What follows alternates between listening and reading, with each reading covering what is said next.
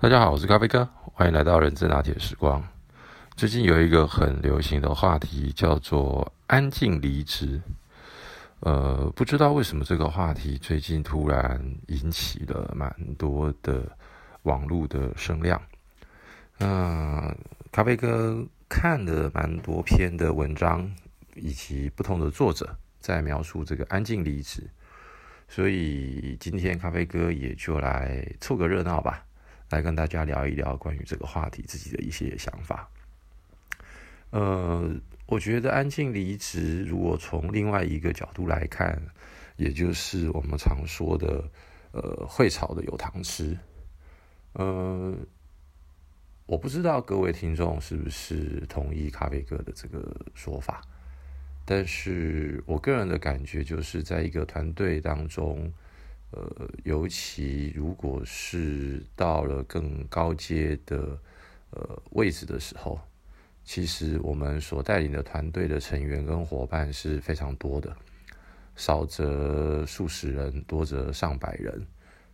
所以，如果在位居比较高阶的主管们是如何能够去辨识，如何能够去了解。如何能够去挖掘我们所谓的有潜力的人才的这件事情，就变得是非常重要的一件事情了。而为什么会选择叫做安静离职？我觉得从几个层面来看吧。第一个，我想从由上到下的角度来看，所谓由上到下，就是我刚刚说的。如果今天我们已经位居高位，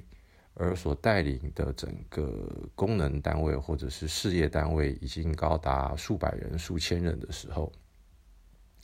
在整个的人资的制度，或者是担任 HRBP 的伙伴们，是不是能够有一些有效的做法？来协助这个功能单位主管，或者是 BU 单位的最高主管，能够来跟这些默默做事，但是他又是能够呃对于单位有一定贡献，又甚或者是能够深入的去了解到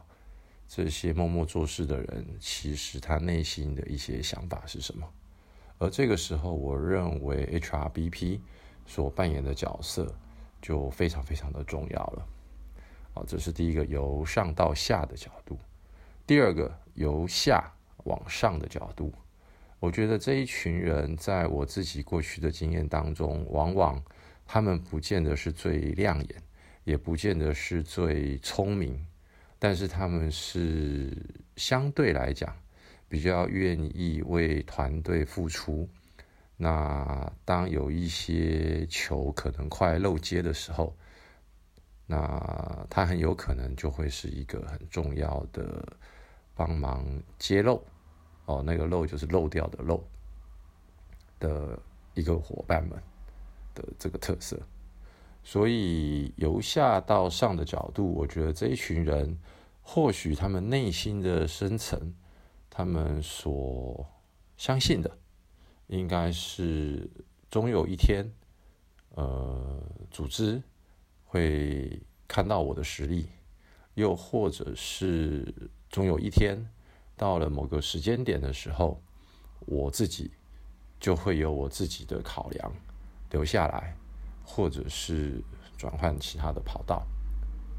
因为如果要待在一家，有草才有糖吃的公司，可能这一群人与他们深层的价值文化，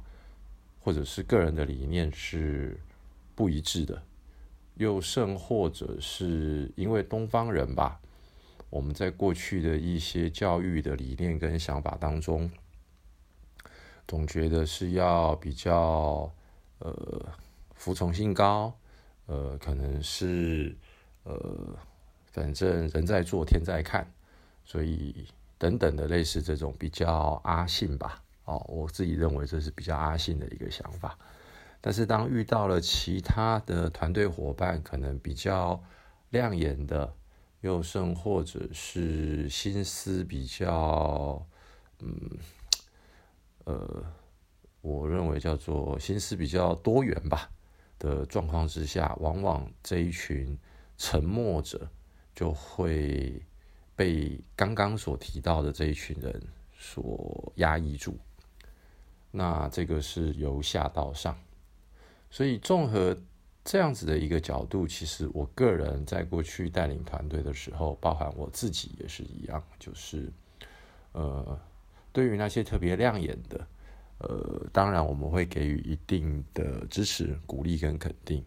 但是其实我个人会更关注的是那些默默做事，而当每一次所有的任务在交办。或者是请他帮忙的时候，他不见得做的最快，他不见得做的最好，但是他做的品质以及他的稳定度，我觉得是最高的。而这一群人，当然某种程度，或许他自己，不管是因为对自己的要求高，又或者是他认为自己本来在过去。不管是念书或者是在其他公司服务的时候的，嗯，可能某些部分吧，他们会比较呃谦虚的认为自己的能力还不是很好，所以不愿意跟人家争，不愿意跟人家抢功劳，但是他们会愿意默默的呃来接下主管其他帮忙负责的事情的这一群人，所以。呃，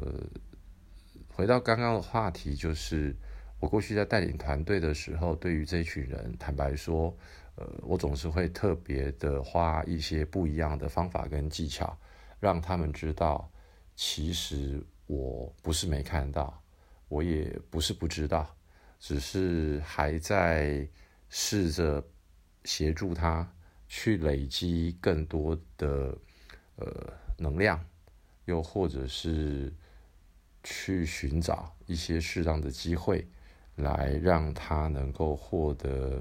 一定的资源的呃投入跟配比，